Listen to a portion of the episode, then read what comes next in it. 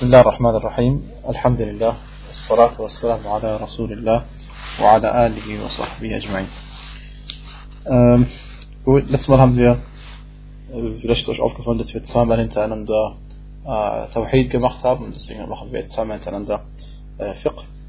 Ähm, um das auszugleichen und letztes Mal haben wir fertig gemacht das Kapitel über, die, über das Gebet tatsächlich jetzt verrichtet wird, ein komplettes Gebet.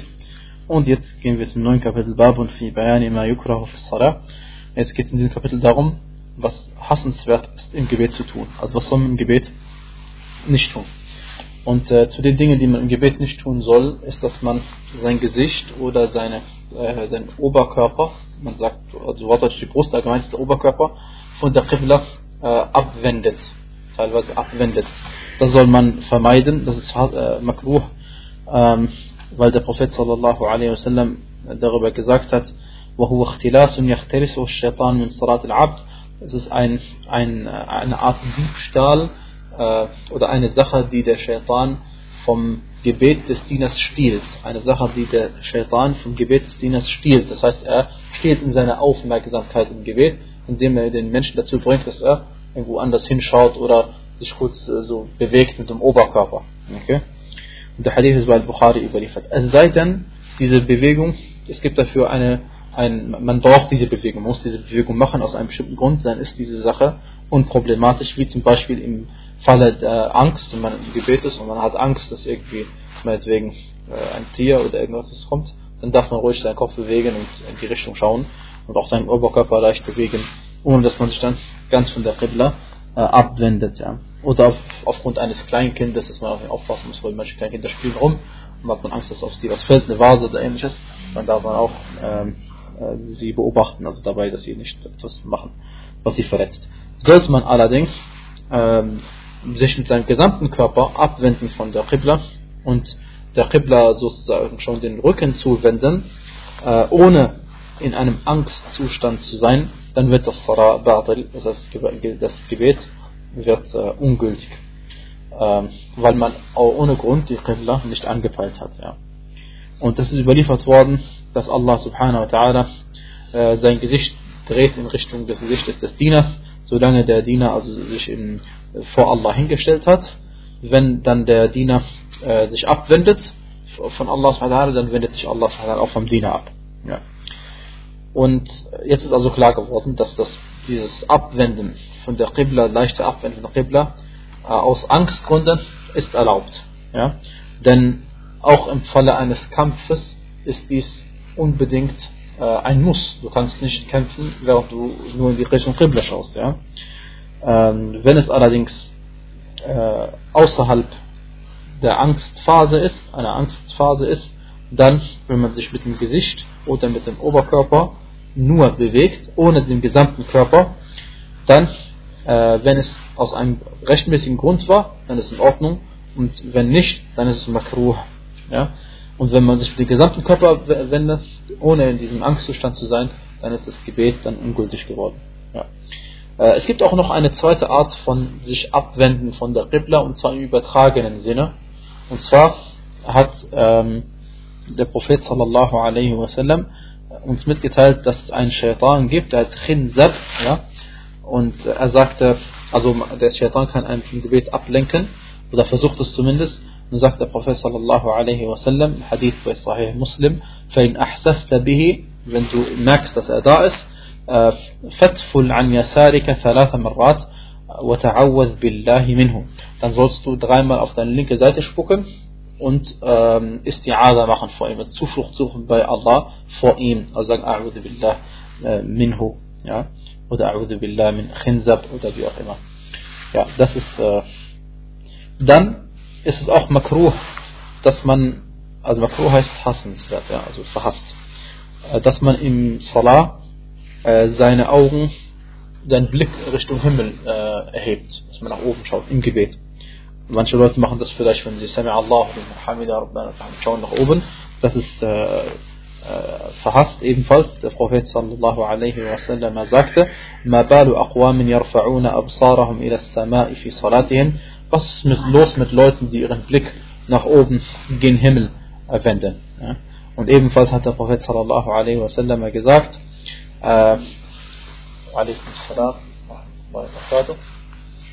Ebenfalls hat der Prophet sallam, gedroht und hat gesagt, ihr werdet aufhören, oder solche Leute, die sowas machen, werden aufhören damit, äh, und wenn sie damit nicht aufhören, dann werden sie blind werden. Und das Hadith ist bei Al-Bukhari überliefert, ja. Ähm, ja. Äh, kleine Bewegungen im Gebet machen das äh, Gebet nicht ungültig. Es sei denn, es sind sehr viele Bewegungen. Also was meinen wir mit viel und wenig? Viel ist eine Bewegung dann, wenn jemand, der dich beobachtet, der Ansicht ist, dass äh, du gar nicht betest. Ja, wenn jemand sieht und macht so viele Bewegungen, dass er eigentlich sagt, er betet eigentlich gar nicht, ne, dann waren seine Bewegungen zu viel und dann wird das Gebet dadurch ungültig. Aber es gibt keine Einschränkung, also eine Bewegung, zwei Bewegungen, drei Bewegungen und sowas.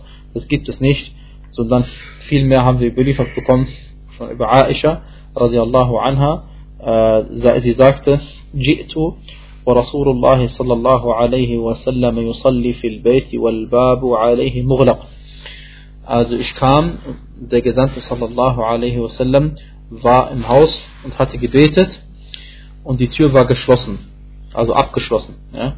Hatta, äh, äh, bis er dann die Tür für mich geöffnet hat. Ja. Hat sich also im Gebet nach vorne bewegt, hat die Tür geöffnet und die Tür war in Richtung Qibla. Hat nach vorne bewegt, Tür aufgemacht und dann sagte sie, ثم رجع إلى مكانه dann ist er wieder zu seinem Ort zurückgelaufen, wo er am Beten war. Der Hadith ist bei Tirmidhi, Abu Dawud, Ahmed und An-Nasa'i und der Hadith ist Hassan. Und ebenso hat Abu Qatada radiallahu anhu überliefert, dass der Gelernte Allah sallallahu alaihi wasallam كان يصلي وهو حامل أمامة ابنة Zainab. Also der Gesandte sallallahu alaihi wasallam betete, während er Umama bin äh, Zainab trag, ja, äh, trug. Und äh, äh, ja, فإذا قام Wenn er aufgestanden ist, hat er sie getragen. Und wenn er ins Sujud gegangen ist, hat er sie niedergedeckt. Der Hadith ist bei Muslim.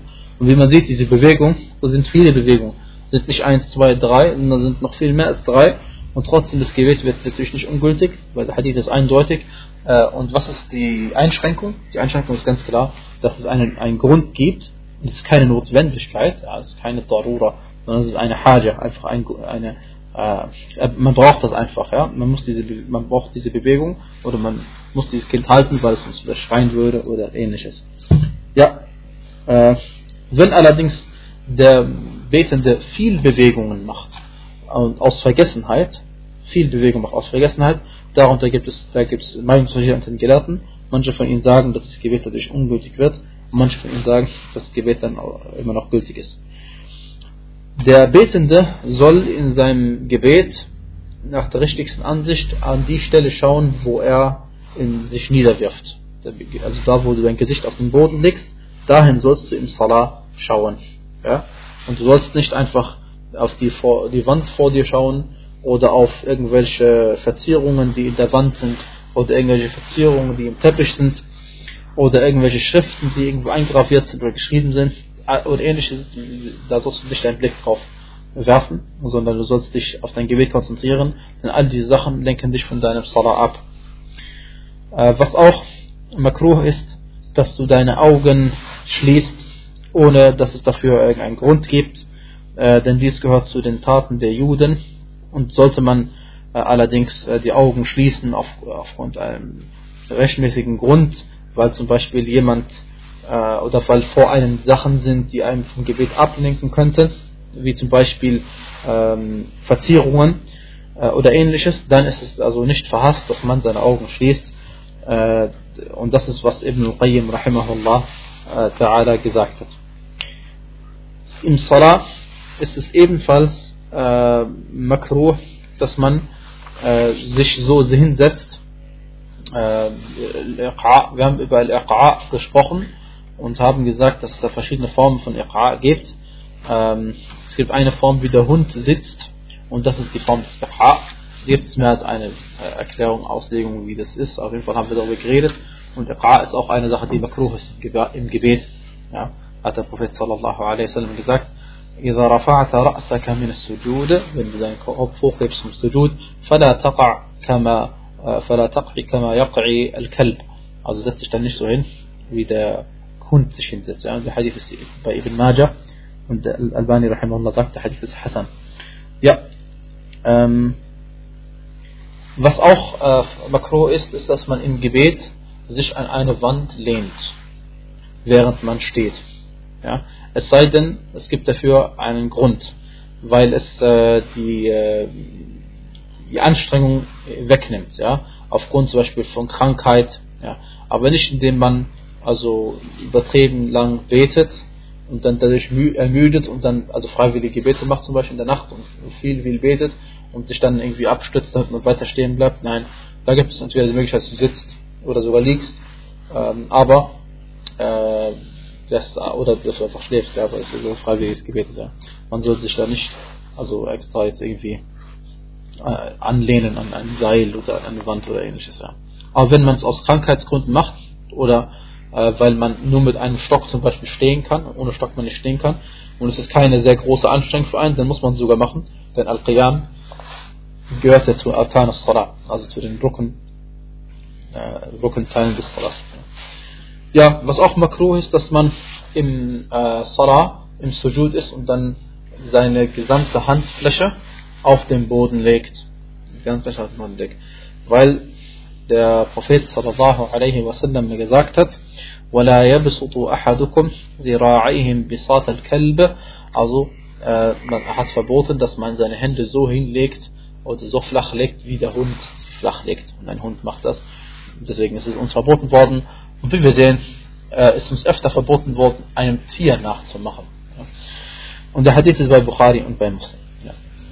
Äh, was auch makruh ist, ist, dass man im Gebet äh, Bewegungen macht, die, die, die völlig unnötig sind und die mit dem Gebet nichts zu tun haben, wie zum Beispiel, wenn ein Mann an seinem Bart rumspielt oder an seiner Kleidung rumspielt oder ähnliches, oder dass er, wenn er zum im Sujud ist, besonders früher das heißt früher, also auch noch heute an vielen Orten, wird gebetet auf Käse, Steinen vielleicht, ja, wenn man draußen ist oder auf dem Sand, dass man dann mit dem Boden rumspielt mit der Hand, solche Sachen. Ja. Ähm, auch wenn man zum Beispiel zum Sujud geht, macht man nicht jetzt sekundenlang die Steine weg, also es reicht einmal und dann macht man Sujud und die Sache ist erledigt. Ja. Ähm, dann, was auch äh, verhasst ist, dass man im Gebet äh, seine Finger knacksen lässt. Wachsen lässt. Ja. Oder dass man irgendwie seine Finger ineinander legt. Ja. Ja klar, also machst du das, am besten genau das, was der Prophet auch gemacht hat und das war's. Ja. Ähm,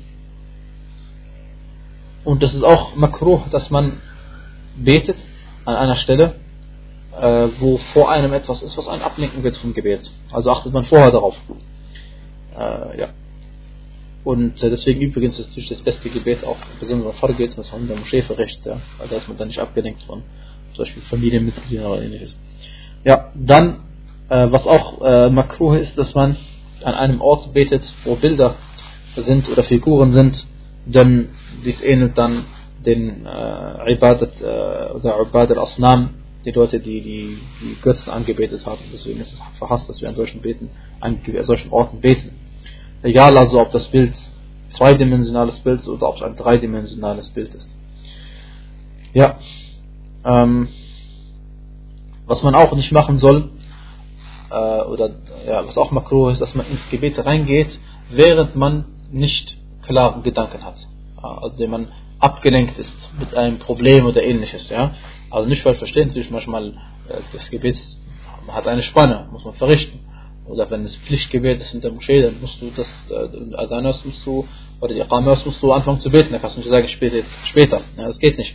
Aber wenn du zum Beispiel freiwilliges Gebet verrichten willst oder die Wahl hast, das Gebet, äh, ein bisschen Gebet abzuwarten, solange du es noch der richtigen Zeit verrichtest, dann betest du dein Gebet, wenn du klaren Gedanken hast und nicht mehr irgendwie abgelenkt bist. Und was zum Ablenkung zum Beispiel führt, ist, dass man sein großes Geschäft verrichten muss oder sein kleines Geschäft verrichten muss oder wenn man Blähungen hat, ja, oder wenn es sehr kalt ist oder wenn es sehr heiß ist. Unser Prophet sallallahu hat auch das Gebet manchmal hinausgeschoben, das Gebet, äh, bis es nicht mehr so heiß war, wie in der stärksten Zeit, stärksten Zeit der Hitze, in der Mittagszeit. Oder wenn man hungrig ist oder wenn man Durst hat. Ja? Äh, all diese Sachen ist klar, dass sie einem vom Khushu' ablenken im Gebet. Ja, deswegen soll man dann erst die Sachen stückeln. Gut. Äh,